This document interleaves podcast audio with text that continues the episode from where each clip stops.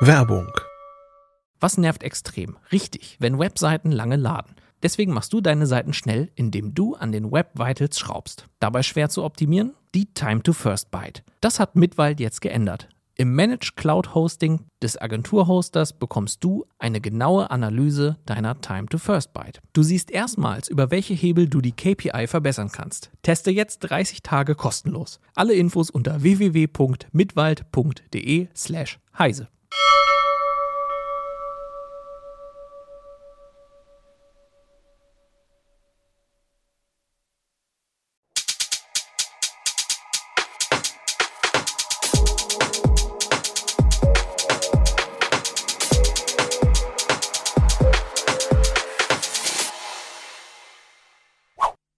Hallo, herzlich willkommen zu der neuen Heise Show. Wir machen heute Platz für Roboter. Wir wollen darüber sprechen, wann und wie helfen uns Roboter zu Hause. Ähm, wo setzen wir überhaupt Roboter ein und was können sie wirklich übernehmen? Ähm, was können sie heute übernehmen und was können sie vielleicht in der Zukunft tun? Als Gast haben wir Peter König vom Make Magazin bei uns und ähm, Jürgen Kuri aus dem Newsroom ist bei uns. Ich Hallo. bin Christina Bär, auch aus dem Newsroom.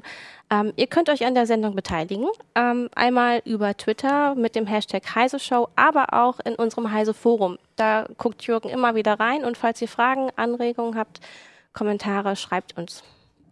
Ja, dann wollen wir mal loslegen. Du hast uns ein paar Roboter mitgebracht. Also ich habe hier einfach nur mal ähm, ins Regal von meinem Chef gegriffen. Der ist nämlich bei uns der ganz große Roboter-Fan und habe einfach mal ein paar Sachen mitgebracht oder eigentlich nur zwei. Ähm, und zwar sind das so typische ähm, Lerngeschichten. Also das hier ist ein schon etwas älteres Modell von Arduino, der Mikrocontroller-Plattform. Das sind im Prinzip zwei spezielle äh, Arduino-Boards, die übereinander gesteckt sind. Und das ist halt so ein Roboter, wo man leicht den Einstieg kriegt, wo man halt sagen kann, unten wird die Motorsteuerung gemacht, oben kann man so Verhalten programmieren und der hat dann so Sensoren da unten. Ähm, dann kann der eben Linien folgen und ähm, solche Dinge. Aber ne, er hat zwei Räder, dann kann man eben gucken, wie er lenkt. Er hat auch einen Kompass und, und sowas. Aber das ist dann auch irgendwann ein Stück weit begrenzt. Und äh, begrenzt ist auch dieser andere hier, aber der ist insofern sehr schön, weil das ein komplett analoger Roboter ist. Der besteht nur aus zwei Motoren, äh, zwei Lichtsensoren ähm, und zwei äh, klassischen Transistoren. Und ich kann, je nachdem, wie ich diese Sensoren anordne, da einen Roboter draus bauen, der einer dunklen Linie auf dem Tisch folgt oder einen, der einer Taschenlampe hinterherfährt. Und das ist halt so, das nur so als Beispiel. Es gibt wahnsinnig viele Roboter, die so für, für so Lernzwecke gedacht sind, wo man sehr schnell zu was kommt, aber eben auch nicht so richtig weit kommt. So, das ist so eine Art. Und das ist auch so eine deiner Thesen. Also wir haben Roboter, wir setzen Roboter ein, aber wir können sie nicht für alles nutzen. Das ist eine meiner These, insbesondere ähm, habe ich so ein bisschen das Gefühl, es gibt ja eine explodierende Vielfalt von solchen Bausätzen jetzt auch in so Lernumgebungen, als, ähm, als hätten ganz viele Leute die Idee, wir müssen jetzt eine, eine ganze Generation darauf vorbereiten, sich total gut mit Robotern auszukennen, einen Einstieg in eine Roboterprogrammierung zu bekommen. Und auf der anderen Seite habe ich das Gefühl, so richtig im Alltag sind die Roboter ja noch nicht angekommen. Ja, also das ist so ein bisschen so eine ähm, äh, so eine Spekulation, dass das irgendwann mal ganz wichtig sein würde, solche Kenntnisse zu haben. Na, es, gab, es gab jetzt schon im Forum, schon im Vorfeld einen Kommentar oder so, der, der meinte, oder, ja, wozu brauche ich das überhaupt? Ne? Mhm. Also so Dienstleistung mhm. zu, zu Hause. Wobei, dann muss man die fragen, von was reden wir eigentlich? Ne? Mhm. Äh, weil der meinte, äh, äh, Meisenkönig im, im Heise Forum, er hat ja einen Staubsaugerroboter. Mhm. Und seine Waschmaschine, er könnte sich auch vorstellen, ne, dass die natürlich irgendwie nicht nur das Gewicht der, der Wäsche misst und entsprechend die, die, die Wassermengen und die Laufzeit dosiert, sondern auch das Waschmittel gleich automatisch einzufüllt oder so. Nur ob, sind das, verstehen wir darunter wirklich Roboter oder sind das Automaten, die halt bestimmte äh, Sachen vorrichten, während unter Roboter ja eine gewisse Autonomie verstanden wird, dass sie auf meine Bedürfnisse sozusagen auch eingehen und die dann erfüllen entsprechend. Äh. Vielleicht können wir das auch mal ähm, klären. Also mhm. was können wir tatsächlich als Roboter bezeichnen und was eben als Maschine, die nur bestimmte Funktionen ausführt. Also ich denke, das Wichtige ist, dass ein Roboter schon, äh, um Roboter zu sein, wirklich ein Stück weit eine Autonomie braucht. Ne? Also dass bestimmte Sachen nicht im Detail ähm, eingeplant, ein fest äh, verdrahtet oder einprogrammiert sind. Also mein Beispiel ist da immer, es gibt so Tiefseetauch-U-Boote, die werden oft als Tauchroboter bezeichnet, weil es eben unbemannte U-Boote sind. Die schleppen ein kilometerlanges Glasfaserkabel hinter sich her mhm. und äh, da sitzt einfach oben auf dem Forschungsschiff jemand am, am Steuerknüppel und der steuert die Dinger. Das ist für mich definitiv kein Roboter. Oder auch eine, eine, eine Drohne oder ein Quadcopter, den man so mit der Fernsteuerung durch die Gegend fliegt, wobei der natürlich auch schon gewisse selbststabilisierende Dinge hat. Ja? Also so einen, so einen Quadcopter, den kann man ja nicht von Hand fliegen, indem man alle vier Rotoren da einzeln ansteuert, sondern die haben ja auch eine Selbststabilisierung, die haben einen Flight Controller drin. Und da sind wir dann nämlich wirklich in, ja natürlich, da sind wir dann nämlich in dem Grenzbereich. Ne? Und ich gebe dir schon recht, dass die Waschmaschine, die misst, wie viel Wasser da jetzt für diese Wäschemenge mhm. reinkommt, eigentlich genauso autonom ist von der Qualität her wie der Staubsaugerroboter, der sagt, oh, ich stoße da jetzt irgendwie an, der, an dem Regal an und ich fahre jetzt wieder zurück. Ne? Aber wir werden da keine scharfe Grenze nee. finden, äh, insbesondere weil uns natürlich, wir dürfen nicht vergessen, dass Roboter ja auch ein Teil der Popkultur sind. Ich meine, Beispiel hier, ne, unser Logo von der, von der Make ist dieser Roboter. Das ist einfach, Roboter gehören auch immer fest mit dazu. Und Staubsaugerroboter werden auch deshalb als Roboter bezeichnet, mhm. wie auch die Industrieroboter als Roboter bezeichnet werden, obwohl sie im Kern in dieser Definition wahrscheinlich gar keine sind. Ja, wobei da das Beispiel ist, ja gerade ist, dass die Grenzen immer mehr fließend werden ja. jetzt in Zukunft. Also klar, der klassische Industrieroboter, der in, bei VW in einer Kabine steht und Schweißnähte setzt, der macht ja den ganzen Tag immer dieselbe Schweißnaht. Genau. Der hat zwar bestimmte Sensoren, damit Sicherheitsvorrichtungen oder Sicherheitsbedingungen einge eingehalten werden. Das heißt, wenn ihm jemand in die Quere kommt, dass er sofort aufhört und ähnliches, äh, was manchmal auch schief geht. Ja, äh, ja. Und die nächste Stufe sind ja die sogenannten Coworking-Roboter. Mhm. Das heißt, ein Mensch arbeitet tatsächlich mit der Maschine zusammen und die spult nicht nur ein vorgegebenes Programm ab, sondern reagiert darauf, was der Mensch macht. Das ist so, so die nächste Stufe, was die Industrie so unter Industrie 4.0 dann immer wieder mit Schlagworten versieht und äh, wo eben nicht nur das Werkstück der Maschine sagt, was zu tun ist äh, und die Maschine dann eben nicht nur immer dasselbe Programm aufspielt, sondern auch eben Menschen mit tatsächlich Robotern, die autonom agieren können, zusammenarbeiten. Das Verrückte ist, je mehr diese Diskussion vorangeht, desto mehr empfinde ich im Moment so, rudern die ganzen Hersteller auch zurück, was dann eben diese Roboter für zu Hause angeht. Und sagen, oh, ganz langsam. Also erstens viel zu teuer und zweitens noch ganz lange hin mit. Und da frage ich mich schon, was, was, was steckt dahinter? Warum, warum ist da plötzlich so eine Vorsicht, wenn es darum geht, so Roboter, also tatsächlich autonome mit Menschen interagierende Maschinen äh, in, auf, dem, äh, auf dem Privatbereich loszulassen? Also ich kann mir vorstellen, dass, ein, dass dahinter steckt, äh, die, die, die Erkenntnis, dass ähm, ein, ein privater Haushalt tatsächlich für einen Roboter als Umgebung ein Worst Case ist du kannst halt, äh, ich meine, selbst wenn die, wenn die Roboter in den, in, als Coworker in den, äh, in den Fabriken mit mhm. Menschen zusammenarbeiten, es gibt dort ganz genau definierte Arbeitsgänge, die, die, die Arbeitsplätze sind kontrollierte Bedingungen. Ja, also ich meine, du musst natürlich so einen Arbeitsplatz dann ja auch so einrichten, dass dann nicht jeden Tag irgendwo wieder was anderes an einer anderen Stelle rumsteht. Und das ist ja in so eine Fertigung eingebaut. Aber im Alltag, wenn du wirklich im Alltag einen Roboter benutzen willst, der muss ja mit einer Wohnung klarkommen, wo ja eben nicht alles immer wieder am gleichen Platz ist und die du nicht vielleicht vorher vermessen kannst und wo du nicht präzise sagst, so und so oder die Werkstücke, ne? in der, gerade in der Automobilindustrie wird das ja dann eingesetzt. Da haben wir ja doch noch weitgehend Massenproduktion, wo dann klar ist, wenn da so ein Roboter so ein Dichtungsding da eindrückt, dann ist die Tür aber jedes Mal auch wirklich exakt gleich geformt. Und das hast du halt im Alltag nicht. Ja gut, obwohl sie da ja weitergehen wollen und sagen, genau davon wollen wir weg. Ne? Mhm. Das heißt, die Tür hat eben nicht jedes Mal die gleiche Form, sondern der Roboter erkennt, der hat, die Tür hat die und die Form. Das weiß dann oder kann entscheiden, welche Dichtung er dafür nehmen muss und wie die einzusetzen ist. Das ist genau, ist ein Teil von diesen Coworking Marketing, Industrie 4.0 Geschichten, dass eben äh, nicht nur ein vorgestelltes, äh, voreingestelltes Programm abgespult wird, sondern, naja, sagen wir mal so, zumindest unzählige verschiedene Programme zur Verfügung stehen und der Roboter entscheidet, welches gerade äh, das Richtige ist. Gut, aber du befindest dich immer noch in einem definierten genau. Parameterraum. Genau. Ja. Also es kann natürlich sein, dass du irgendwann mal sagst, ich kann bei meinem Auto, wenn ich es bestelle, bestimmen, welche Form hat jetzt genau das Fenster. Aber dann habe ich bestimmte äh, Eingabemöglichkeiten, um das. Äh, und insofern, das ist ja das, diese ganze Industrie 4.0-Kiste geht ja darauf hin, dass du die Individualisierung ja. in der Massenproduktion ja. hast. Und dafür ist das sicherlich auch eine, auch eine gute Idee. Ich meine, das, das Beispiel davor, wo, wo die Probleme sieht man ja schon beim Staubsaugerroboter. Ne? Der scheitert schon, wenn eine Türschwelle da ist, wo er nicht rüberkommt. Oder man stellt ihm irgendwas in den Weg, womit er jetzt nicht umgehen kann. Oder fängt dann an, sich im Kreis zu drehen, weil er da dran stößt, da dran stößt, da dran stößt. Das ist nur das eine Beispiel.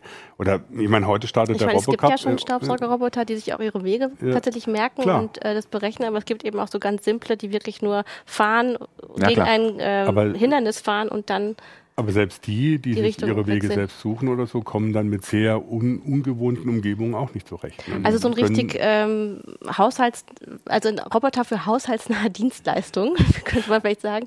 Das müsste wirklich ein, ähm, naja, eine Art humanoider Ja. Roboter sein, der ähm, Aufgaben erkennt und sie wirklich übernimmt. Ja. Ähm, Ich mein, unterbeinig äh, Hund, Katze, Kinder und alle anderen Bewohner umbringt.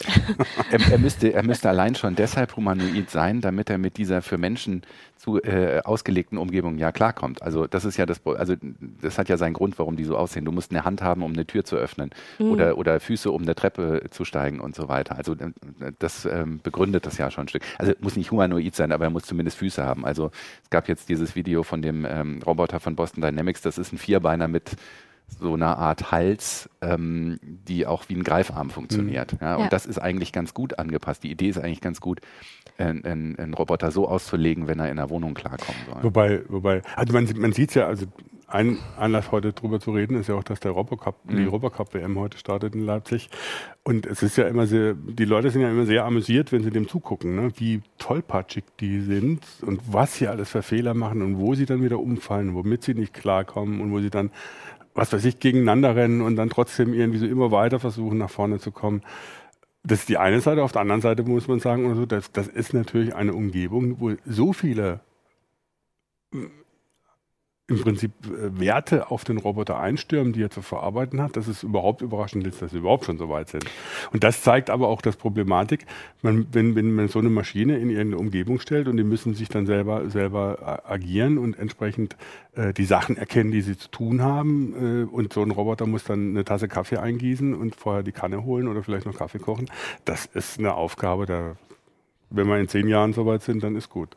Also bei dem Robocup, was da auch gerne vergessen wird, ähm, ist natürlich auch, dass die, dass da tatsächlich eine sichtbare Entwicklung ist. Also wenn man das über ein paar Jahre anguckt, ich erinnere mich noch gut, dass so vor, vor ungefähr zehn Jahren gab es so Szenen, wo humanoide Roboter ähm, zum Teil ähm, ne, da steht halt ein Torwart steht vorm Tor und ein anderer Roboter steht davor, hat den Ball auf dem Fuß. Dann läuft der Torwart aus dem Tor raus, macht Platz und der andere Roboter versucht dreimal zu kicken, fällt um, trifft den Ball nicht.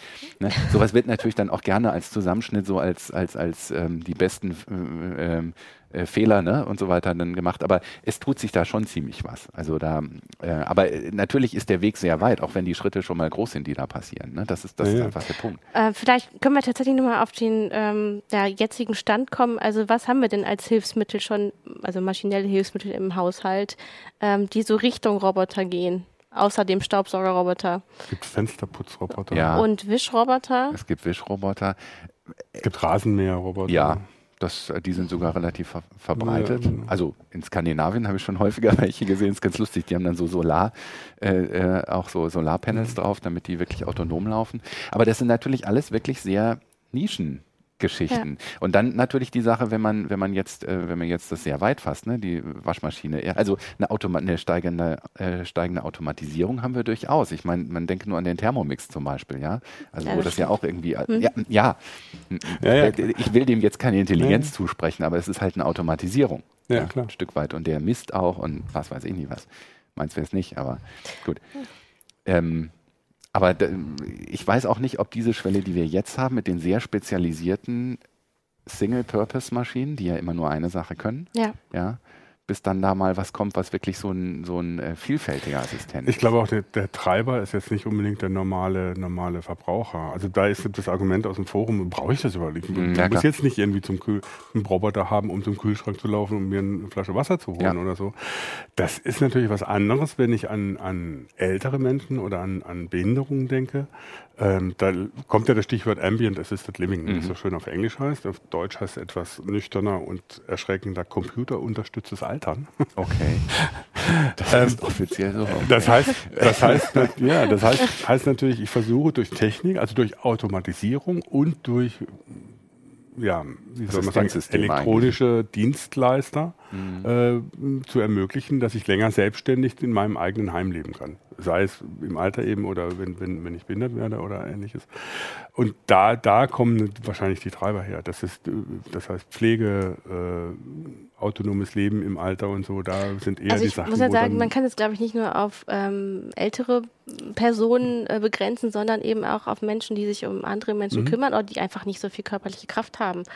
Ja, und da gehören auch die jungen Menschen dazu. Oder Mütter und Väter, Mhm. die ähm, ihre Kinder durch die Gegend schleppen ähm, oder irgendwelche Getränkekisten Ja, wobei, ja, müssen. wobei da das Problem ist, da ist die Umgebung noch unberechenbarer, als wenn du jetzt also hast, du hast einen, weiß ich, 80-Jährigen, der nicht mehr gut zu Fuß ist oder nicht mehr heben kann oder so. Da ist die Umgebung weitaus definierter, als wenn du irgendwie eine Familie mit zwei Kindern hast.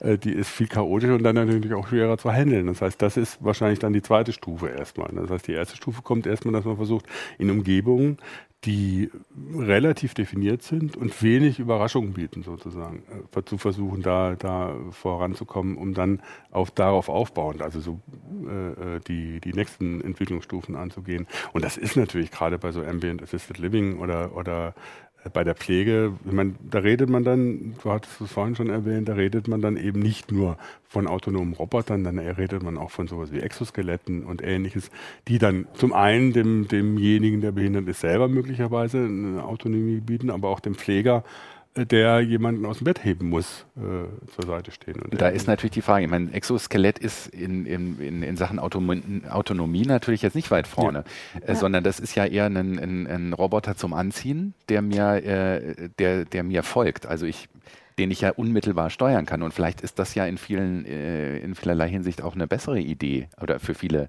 für viele Anwendungszwecke. Ja, also dass, dass ich durch ein Exoskelett zum Beispiel in die Lage versetzt werde, Dinge noch selber zu machen, als sich, als zu versuchen, dafür einen wie auch immer gearteten Roboter zu konstruieren, der das für mich erledigt. Und ich hänge da irgendwie, weil ich mich kaum mehr bewegen kann, Ja. schlafe auf dem Sofa. Ich meine, auch ein Roboter, der ja dann eine gewisse Art von künstlicher Intelligenz braucht und äh, auch masch- maschinellem Lernen, um mir folgen zu können, dass ich ihn anleiten kann, dass ich ihm Mhm. beibringen kann, was er denn für mich machen soll. Wo ja auch immer die Gefahr ist, dass das, dass ich äh, äh, so, so, so blöd ihn anlerne, dass er äh, mich im Endeffekt verletzt Naja, oder, oder- oder Dinge zerstört, die nicht zerstört werden sollen. Gut, das ist der Extremfall, aber ich stelle mir alleine vor, wie, wie, wie ätzend es sein kann, einen etwas begriffsstutzigen, äh, künstlichen, mit künstlicher Intelligenz ausgestatteten Assistenzroboter erstmal zu erziehen. Ja? Ja. Ich meine, darauf läuft es ja ein Stück weit auch hinaus. Du musst ihm, du musst ihm ja im Prinzip sagen, nee, so nicht und, und das ist jetzt doof und so, dauernd Feedback geben und so weiter, bis das im Idealfall mal irgendwann funktioniert. Ja? Also das ist auch so einer Gründe, kam, die Frage kam auch gerade über Twitter äh, von Satoli. Ähm, es gibt ja schon so Dienstleistungsroboter. Mhm. In Japan sind die so wahrscheinlich weitaus beliebter, zum, also auf einem gewissen Level, als hierzulande. Aber was spricht eigentlich noch dagegen? Und das eine ist natürlich, dass mh, ja, besonders intelligent sind sie noch nicht. Das heißt, ich kann ihnen, muss ihnen viel beibringen und dann können sie immer noch nicht viel. Und auf der anderen Seite gibt es natürlich auch immer Bedenken, äh, sich so einem Automaten zu überlassen, sozusagen, ne? in, in dem, was man, was man so als normales Leben hat.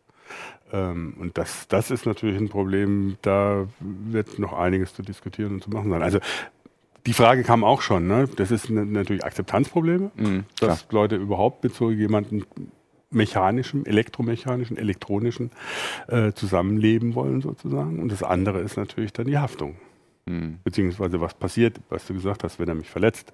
Roboter darf mich eigentlich nicht verletzen. Äh, und wenn es doch passiert, oder wenn es dann Entscheidungen zu treffen sind, wo ich dadurch verletzt werde, äh, was, was, was, was passiert da? Da sind wir dann auch bei ethischen Fragen. Und nicht nur rechtlichen, sondern sind tatsächlich grundlegende ethische Fragen, die dann aufgeworfen werden.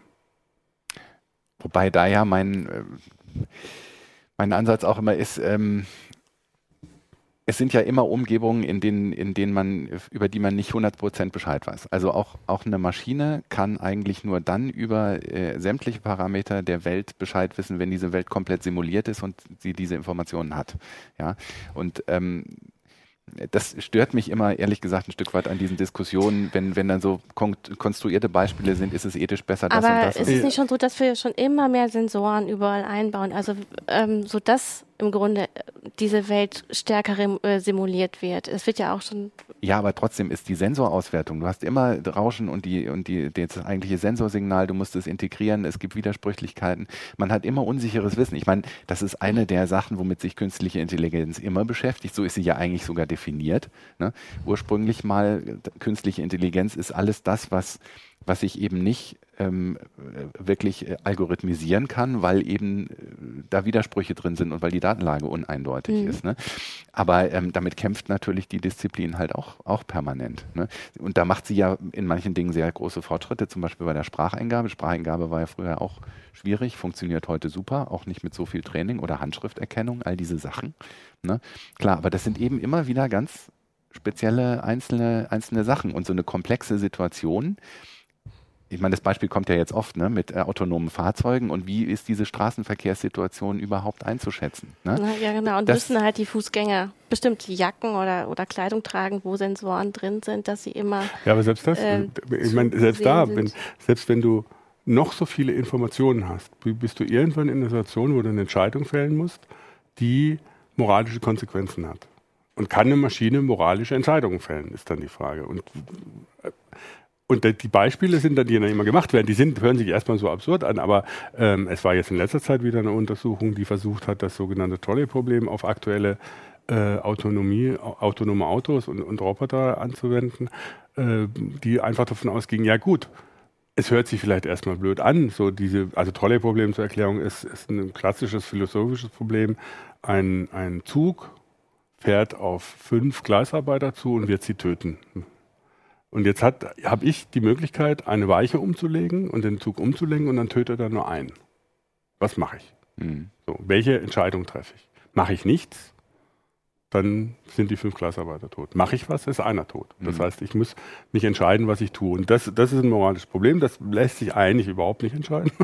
ähm, du, du, kannst dann aber so viele Informationen sammeln, wie du willst. Du weißt nie, wie die Konsequenz. Das, das ist mein Problem mit der einen Einrichtung, die sagt, oder die als utilitaristisch oder konsequentionalistisch bezeichnet wird, die sagt, ich schaue mir die Konsequenzen meiner Entscheidung an und entscheide danach. Das heißt, mhm. einen zu töten ist besser als fünf. Mhm. So, so einfach, also um es mal ganz einfach zu sagen.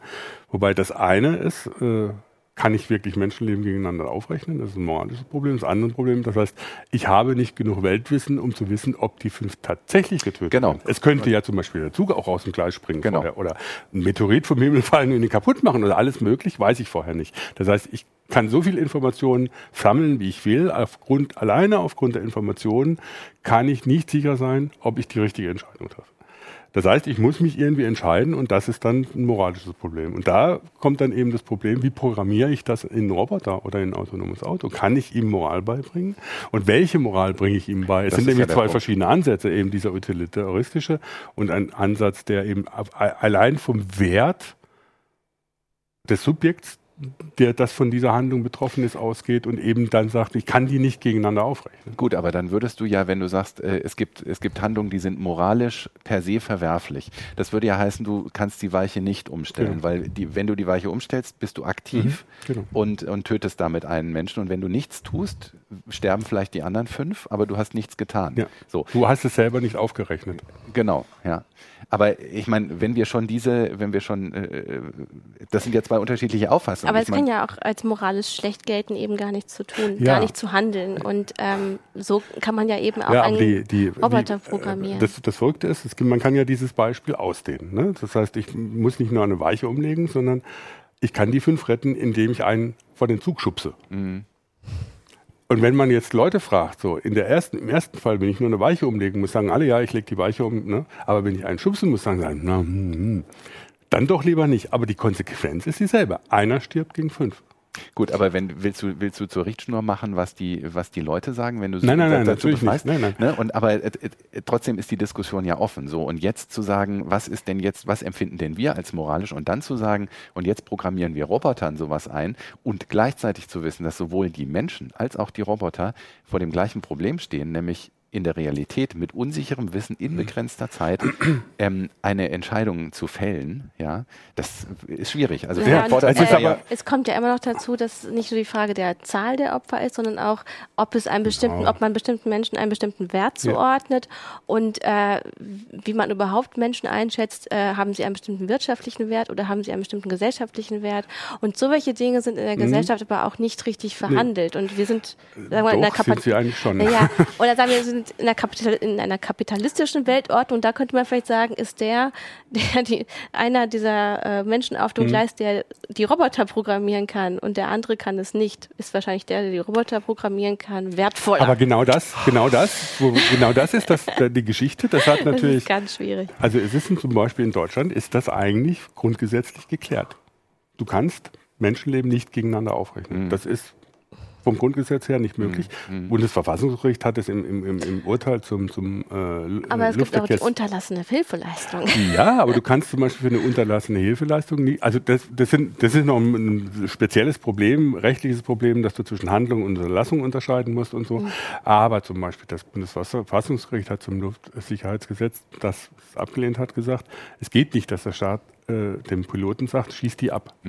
Also eine vom, vom, von Terroristen gekaperte Maschine, schieß die ab, damit du die Stadt rettest, äh, die Menschen in der Stadt rettest, auf die sie die Terroristen sie stürzen lassen sollen. Und nicht nur deswegen, weil Menschenleben nicht miteinander aufgerechnet werden, sondern das Abschießen dieser Maschine bedeutet, du machst die Menschen, die da drin sitzen, zum Objekt. Sie haben keine Möglichkeit mehr, auf deine Handlungen Einfluss zu nehmen. Das heißt, du machst sie zu einem Objekt, mit dem sie, bei dem sie nicht mehr Subjekt, also nicht mehr Mensch sind.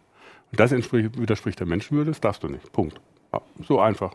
Aber es ist trotzdem gemacht. Nein, eben nicht. Das Ge Gesetz Nein, ist verworfen worden. Da, ja gut, das, das Gesetz hätte es ja legitimiert, aber Ja. es kann natürlich immer noch sein, dass ein, ein äh, Pilot von einem Abfangjäger sagt, ich mache das Ja. trotzdem und ich verantworte mich hinterher vor Gericht. Genau. Also Ne? das Man- ist ja wirklich eine deutsche Ja. Regelung, aber in anderen Ländern wird es halt anders. Nee, nee, und äh, da sagt dann natürlich das, die, die also, das ist ja dann das individuelle Problem dessen, der handelt. Mhm.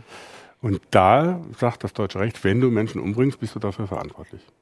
Es gibt dann einen bestimmten Entschuldigungslevel, wo du sagst, ich habe dafür andere Menschen gerettet, wo es dann vor Gericht äh, äh, berücksichtigt werden kann. Aber erstmal bist du damit verantwortlich, Menschen getötet hast. Auf der anderen Seite, wenn du unterlässt, wenn du unterlässt und sagst, die Unterlassung äh, ist äh, gerechtfertigt, weil ich durch aktives Handeln jemanden getötet hätte, dann kannst du für die Unterlassung nicht strafrechtlich belangt So, pass auf. Wir sind ja einmal relativ weit weggekommen von den Robotern zu Hause. Aber dann ist ja die Frage, ist der Roboter verantwortlich zu machen oder der, der ihn entwickelt hat?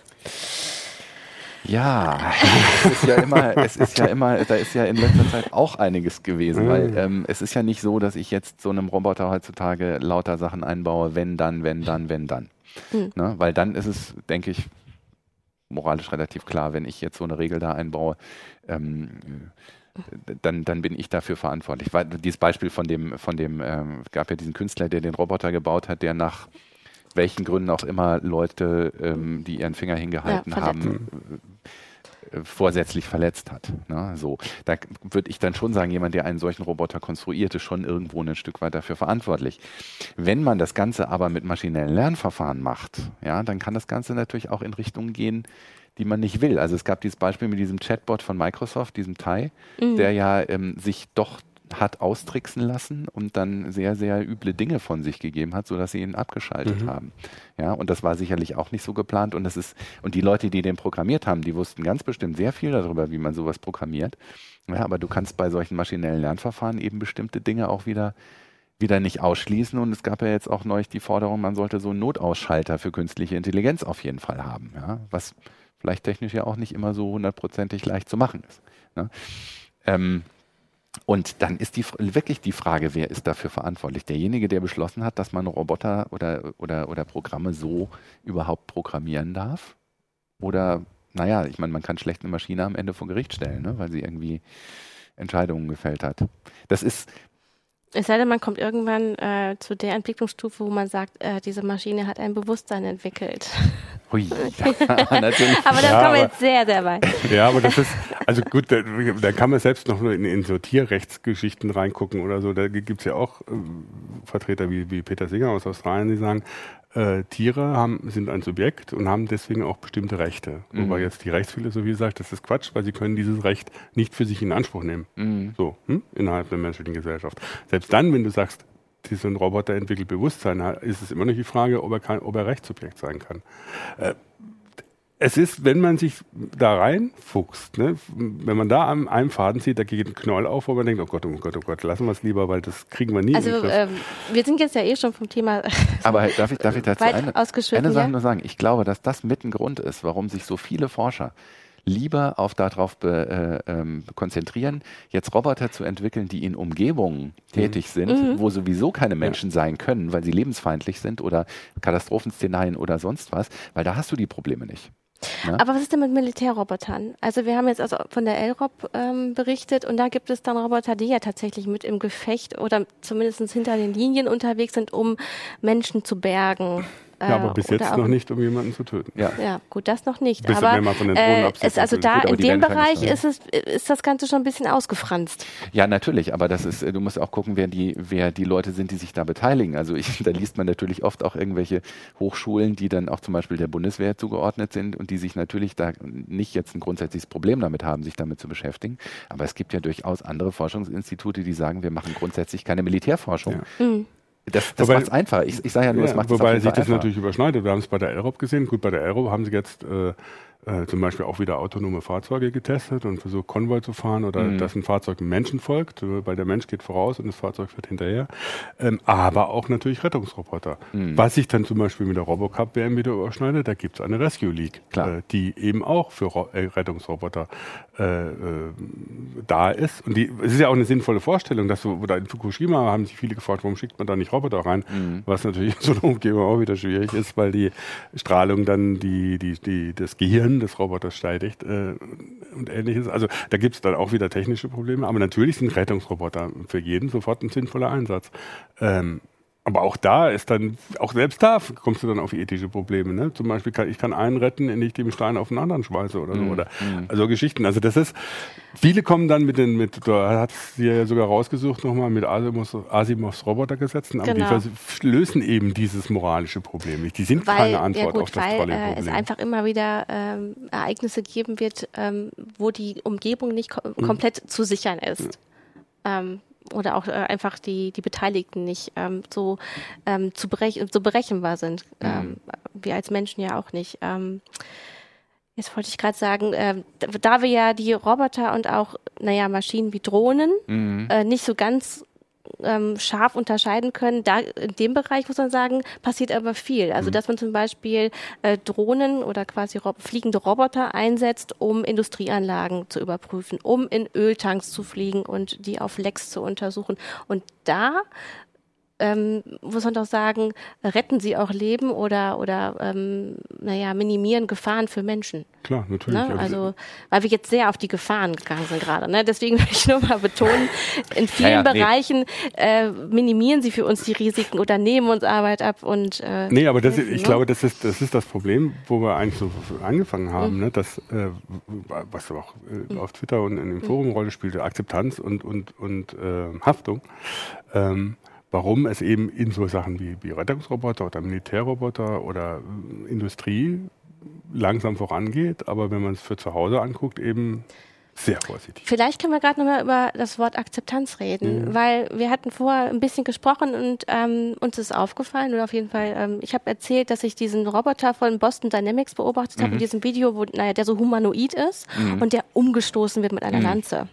Und ich habe Mitleid empfunden, weil er, glaube ich, diese Form hat, weil er einem Menschen ähnelt. Und dann habt ihr gesagt, ja, weil er eben ähm, andere, für aber andere Roboter ist die Akzeptanz größer, weil sie vielleicht den Menschen nicht so ähneln. Oder Ja. wie, wie war Obwohl das ich glaube, genau? das nicht, in dem Fall liegt es nicht daran, dass er zwei Beine hat und so halbwegs menschlich aussieht. Er sieht nicht menschlich aus. Das ist ganz deutlich eine Maschine. Das ist nicht kein, kein äh, äh, äh, künstliches Lebewesen wie aus, aus Blade Runner. ähm, dass du nicht mehr von, also zumindest als normaler Mensch nicht mehr von, äh, von, von biologischen Menschen unterscheiden kannst, sondern der sieht ganz deutlich aus wie ein Roboter. Aber ich, man empfindet ja auch Mitleid mit anderen Maschinen, wenn denen ein Tort angetan wird. Also ich habe vorhin das Beispiel von dem XCD-Comic erzählt oder so, das, wo es um den, den Mars Rover Curiosity geht, der da oben rumfährt und die NASA holt ihn nicht zurück. Und er sagt dann so, so sich, ah, ich strenge mich jetzt besonders an und mache besonders lange oder so, dann holen die mich irgendwann zurück.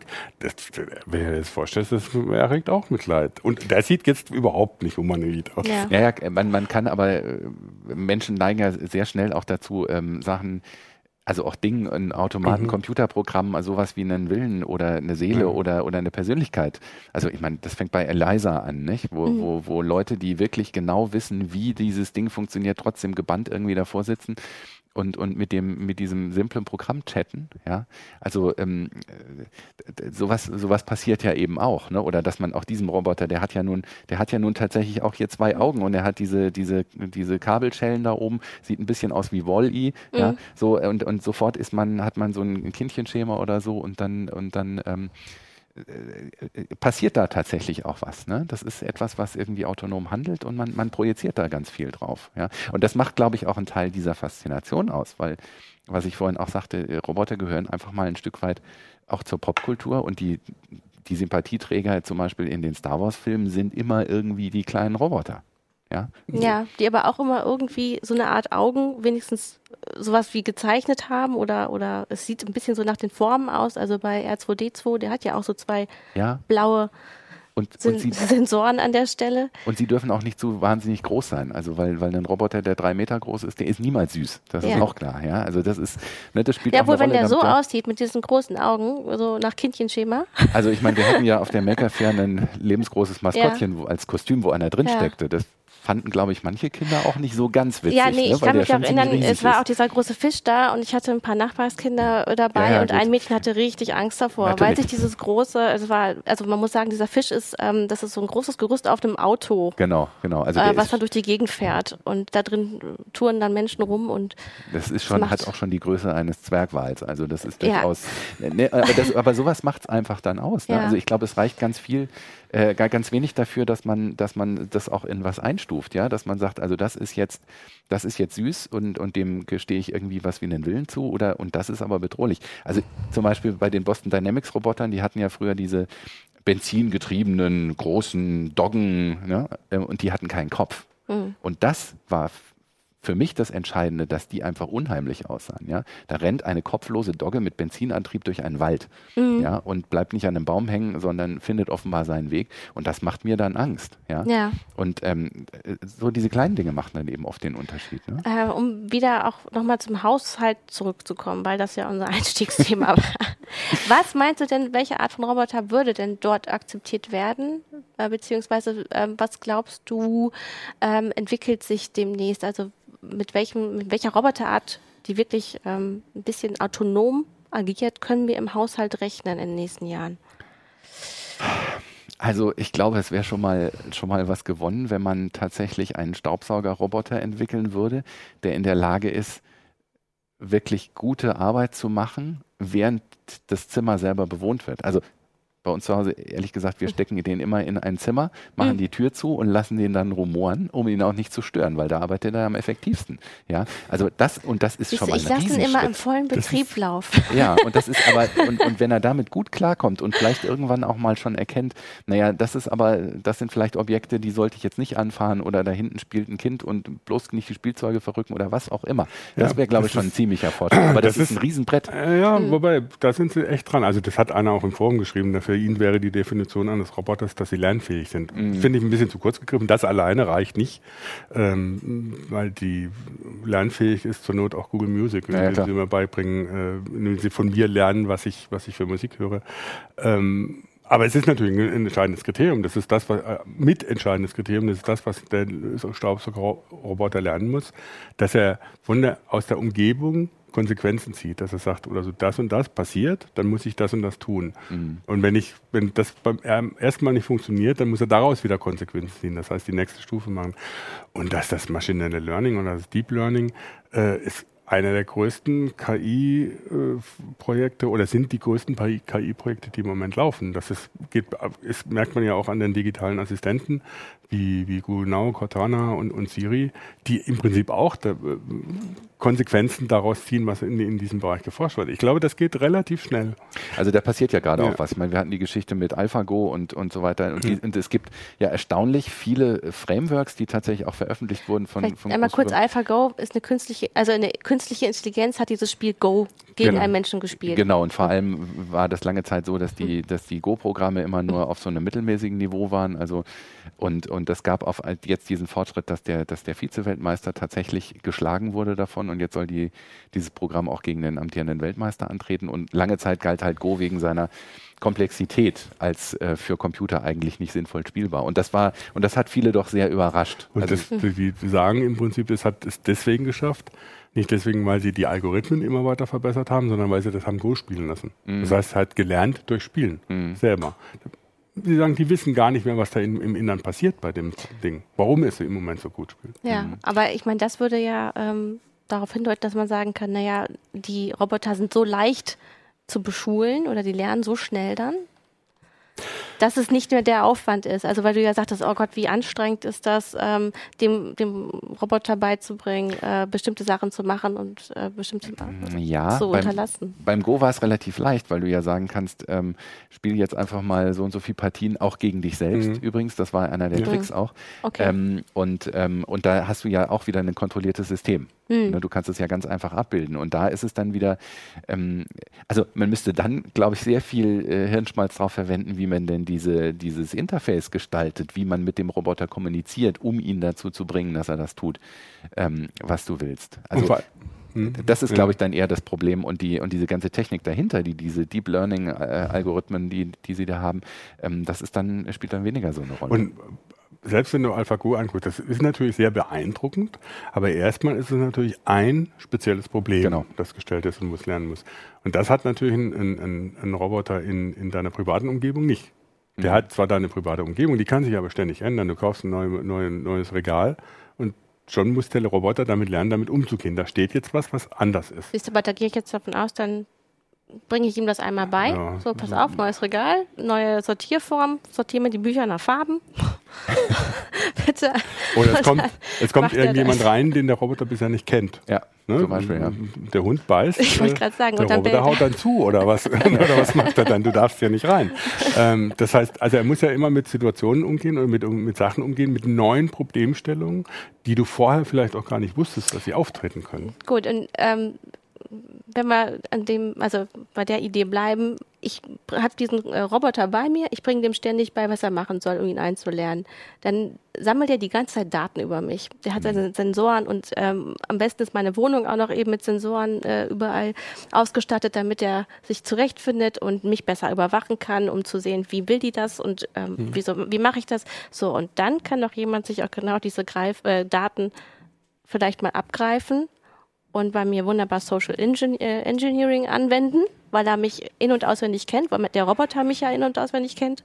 Ähm, ähm, oder diesen auch manipulieren vielleicht. Naja, oder du kannst ihn, kann ihn hacken und dann, äh, ja. dann macht er dir die, macht er dem Einbrecher die Tür auf, wenn du nicht zu Hause bist. Ne? Ja. Also na klar, ne? da, da, das ist natürlich auch wieder ein Punkt der Akzeptanz. Ein Staubsaugerroboter schafft das nicht. Genau, der ja? ist dafür nicht ausgebildet. Also der ist dazu ja physisch nicht ja, in der Lage, genau. weil er ja keine Aktoren hat, um die Tür aufzumachen. Ne? Ja gut, aber ist jetzt in der Diskussion klar, natürlich. Ich meine, wenn äh, alles, was du digitalisieren kannst, kannst du auch knacken. Ja, klar. Mhm. Also ja, dann, also wenn, wenn, wenn man das jetzt einfach so stehen lassen würde, würde man sagen, dann lassen wir es besser. Nee, ja, das, das, ist das Problem, so. Das Problem hast ja. du ja auch man, bei den Leuten, die Google Now benutzen ja. und so weiter. Ja, das, das sammelt ja so dermaßen viele Daten über dich und, und, und dann ist man da transparent. Also das jetzt auf die Roboter zu schieben, wäre tatsächlich, wäre tatsächlich ziemlich ungerecht. Ja. Auf der anderen Seite ist es natürlich so, also ich sehe erstmal ich, klar, ich sehe ganz viele Probleme. Also, wobei ich die technischen Probleme für relativ leicht lösbar halte. Hm? Das heißt, die, die rechtlichen und moralischen Probleme finde ich viel, viel, schwieriger. Aber das wird die nächsten, werden die nächsten Jahre zeigen. Wir haben da noch ein bisschen Zeit, darüber zu diskutieren. Ich finde nur die Chance, die das bietet. Also, wenn man jetzt mal nie von dem Begriff Roboter weggeht oder auf Automatisierung, auf Technisierung, mhm. auf Digitalisierung übergeht, dann ist das ja eine Riesenchance. Das ist ja Wir hatten schon mal angefangen, darüber zu reden, dass es gesellschaftliche Konsequenzen hat. Ähm, und zum Beispiel Frank Rieger vom CCT, der da so ein bisschen sich mit dieser ganzen Geschichte, was, was Arbeit im 21. Jahrhundert ist, beschäftigt hat, sagt, und ich glaube zu Recht, dass es heutzutage möglich wäre, technologisch möglich wäre, dass wir keine entfremdete Arbeit mehr machen müssen. Und dann haben sie stehen wir wieder da und äh, gucken dumm und sagen, ja, und was machen wir nun? Aber das ist doch eine schöne ja, Vorstellung. Dann, da kommt dann eben die Diskussion, ähm, ne, äh, wie werden unsere Grundbedürfnisse, also unsere Grundbedürfnisse mhm. werden vom, von den Robotern gestillt, also die äh, gehen für uns aufs Feld und ähm, äh, machen für uns äh, ähm, Lebensmittel, Nahrungsmittel oder eben auch bauen bestimmte Dinge, äh, stellen sie her ähm, und äh, kriegen bitte noch ein Grundeinkommen wir können, weil wir können nicht mehr arbeiten, unsere Arbeit ist weg, die wurde von jemand anderen übernommen und ähm, wie erhalten wir unsere, was wir, was wir für, fürs Leben haben wollen, wie wird das verteilt? Also du musst Gibt die Gesellschaft, du musst die Gesellschaft dann komplett umbauen, weil die, ja. die Bedeutung, die Arbeit äh, hat für Status, für Lebensunterhaltssicherung und so weiter, die, die, die musst du dann verändern. Also das ist klar, weil ansonsten, ja. ansonsten ähm, funktioniert das halt alles nicht. Und vermutlich wird es auch deshalb so schnell nicht kommen denke ja. ich mal. Also ähm, die, die Argumentation ist ja tatsächlich auch von den, interessanterweise äh, von, von den Industrievertretern, die sagen, es wird immer mehr automatisiert in Deutschland, aber es gibt trotzdem immer mehr Arbeit. Ja, weil dadurch natürlich, die Argumentation finde ich auch ein bisschen einleuchtend, ähm, durch zunehmende Automatisierung wird, ähm, werden Sachen, die in Deutschland produziert werden, zum Teil ja konkurrenzfähig auf dem Weltmarkt, obwohl die Lohnkosten hier höher sind. Ne? Mhm. Ne? Und ich glaube, dass äh, tatsächlich die, die Wirtschaft noch sehr lange versuchen wird, in diese Richtung weiterzugehen. Und ich kann mir ehrlich gesagt nicht vorstellen, wie so eine gesellschaftliche Umwälzung passieren sollte, die von jetzt auf gleich sagt, wir lösen uns von dieser Idee, dass die Arbeit irgendwie eigentlich über so gut wie alles bestimmt, was du in dieser Gesellschaft bist. Ja, ja? das könnte nur radikal sein und äh, dass im Grunde Konzerne verstaatlicht werden und gesagt wird, das Technikmonopol liegt beim Staat. Es gibt einige Techniker, ähm, die das Ganze, ähm, naja, betreuen, diese mhm. Maschinen, die, der, die aber auch schon größtenteils autonom arbeiten und dann ist die Frage, was macht der Mensch in diesem ja, Staat aber das ist, das ist, der, ne? das ist aber, aber die Vorstellung, dass du mit Robotern immer gleich auch die Großindustrie verbindest verbindest. Ja. Oder sagen wir mal so, die, die, die Groß-, Hochtechnologieprojekte, die die Riesendinger sind. Ähm, ich würde eher sagen, Automatisierung, Roboter, äh, autonome Maschinen bieten ja die Industrie nennt es Individualisierung von Produkten, aber es mhm. bietet natürlich die Möglichkeit, in kleinen Bereichen zu arbeiten. Das heißt, das Ganze kleinteilig zu organisieren. Das heißt, Roboter und Automatisierung bedeuten, du musst nicht unbedingt mit einem großen zentralen Steuerungsinstrument arbeiten. Du kannst das sehr kleinteilig machen in Communities oder sonst was. Äh, ist auch eine Vorstellung, die, du damit, die du damit verbinden Also im Grunde kannst. Äh, könnte man sagen, make Communities. Na, ja, im Prinzip, ich wollte es die ganze ja. Zeit nicht sagen. Aber, ja, nee, aber also, äh, beziehungsweise ich muss, ich, muss jetzt, ich muss es jetzt doch sagen, das hätte keiner erwartet. Das ist genau die Sache auch mit den 3D-Druckern. 3D-Druckern, ne? mhm. wo ja auch immer gesagt wird, äh, ja, für die Großindustrie ist das nur für Prototypen gut. Mhm. Aber es ist natürlich denkbar, dass man in kleinen Communities Werkstätten hat, die entsprechend automatisiert sind, wo du mit dem 3D-Drucker eben auch die individuellen Sachen machen kannst, dass du eine komplette Dezentralisierung der Produktion hast. Ja? Das ist natürlich nochmal eine, das ist ein, ein ganz anderes Gesellschaftsmodell, aber das erfordert auch, dass natürlich nicht nur ganz wenige Leute sich mit der Technik auskennen und dann nämlich auch Macht haben. Das ja. ist mir immer ganz mhm. wichtig, ja. sondern dass es eigentlich auch wichtig ist, dass ähm, möglichst viele Menschen möglichst viel über diese Technik wissen, ja, und dass sie damit auch souverän umgehen können und, da und in der Lage sind. Und da, sind wir, und da sind wir nämlich genau wieder da, ja. Ich meine, das ist natürlich auch das, was wir bei Make so im, im Grunde eigentlich sowieso ähm, vertreten und, und auch vorantreiben wollen, diese mhm. Souveränität im Umgang mit Technik. Und ich meine das wirklich ganz ernst. Ich glaube, ähm, es wäre eine große Gefahr, wenn wenn, äh, wenn in einer kleinen Gruppe von Leuten sich die, die, die Macht konzentriert, einfach darüber, weil die technisch naja, Technikelite haben, die Technikelite. Und das finde ich eine äh, komische Vorstellung. Gut, und diese Mikrocontroller, also ähm, die gibt es jetzt wirklich ja in allen Größen und Formen und mittlerweile auch schön in rosa für Mädels, habe ich gesehen. ja. Ähm, und ähm, Lego hat ja zum Beispiel mhm. diese Roboterprojekte. Ähm, jetzt gibt es neu von, ich hoffe, ich spreche es richtig aus, von Anki, den äh, äh, Cosmo-Robot. Den ich mir der- ehrlich gesagt noch nicht angeguckt habe. Der sehr niedlich aussieht, der hat so ein bisschen was von Wally, Mhm. ähm, wo man auch ähm, so ein bisschen ins Programmieren äh, reinkommen soll überhaupt äh, oder in den Kontakt mit Robotern und sich das beizubringen. Ich glaube, es scheitert nicht an den, an den, an den Plattformen, die man Mhm. zur Verfügung hat, sondern ähm, es ist schon noch ein, ein, ein Punkt, ähm, ob die Leute sich dafür interessieren, ob die Mhm. dann, ob die, die der Ehrgeiz packt, ich will das jetzt können, will ich mich damit beschäftigen Ja. und, und so weiter. Und man kann es, man kann die Dinge nicht immer beliebig einfach machen. Also man kann sie Mhm. sehr einfach machen, zumindest äh, zum Einstieg, aber ähm, es kann dann immer auch passieren, dass die Leute sagen, okay, das macht mir jetzt bis zu dem Punkt Spaß und jetzt, wo ich weitergehen will, wird es kompliziert. Und dann höre ich damit auf. Und das ist das, was ich vorhin sagte, auch ist- mit diesen Sachen. Aber die- das sind- Eine Frage der, auch der gesellschaftlichen Relevanz, also wie, Ja. als wie relevant stuft man das ein und äh, wird das tatsächlich im Bildungssystem auch als wichtige Aufgabe gesehen, äh, Kindern oder, oder Jugendlichen Programmieren beizubringen oder überhaupt. das, das ist sowieso. Ich meine, gut, wenn man sich solche Vorstellungen wie Communities oder überhaupt der Umgang mit Technik macht, ist natürlich zwei grundsätzliche Fragen. Das eine ist, dass die Techniker auch als Vermittelnde auftreten müssen. Mhm. Und das auch das andere, dass ich als jemand, der das benutzt, auch ein Interesse daran haben muss, das zu verstehen, was da passiert, damit ich eben nicht von einer technokratischen Elite bestimmt werde. Und das muss ich aber sehen, die Notwendigkeit. Und ich muss diesen Ja. Willen tatsächlich haben. Ne? Und ich meine, wie gesagt, es wird, es wird an manchen Stellen kommt man eben dahin, wo sich es aber auch nicht beliebig vereinfachen lässt. Und es ist dann vielleicht auch nicht wirklich für alle Leute zugänglich. Das ist natürlich auch ein Problem. Ja. Ja.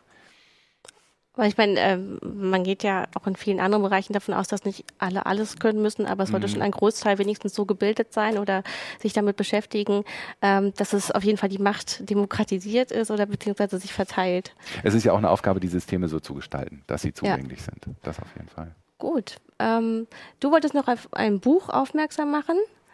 Ja, im Prinzip ist es äh, bei Telepolis erschienen, äh, über, genau über die Frage von Maschinenethik und, und Roboterethik. Ähm, sind einige Aufsätze zu drin, die die Probleme erstmal illustrieren, nicht Mhm. beantworten. Und das sich, wenn man sich dafür interessiert, lohnt zu lesen. Ja, wir haben jetzt ja auch einige Sachen nur angeschnitten, sind ein bisschen abgeschwiffen, auf verschiedene Ebenen gekommen, verschiedene Zeitebenen, heute und Zukunft. Was ist so zu erwarten? Ähm, wir haben noch einen schönen Clip zum Abschied, ähm, nämlich äh, wer Angst hat vor der Roboterapokalypse und die Roboter, die uns angreifen, kauft Bananen. Denn darauf rutschen auch die Roboterhunde aus. Bis zur nächsten Woche. Macht's Ja, gut. tschüss.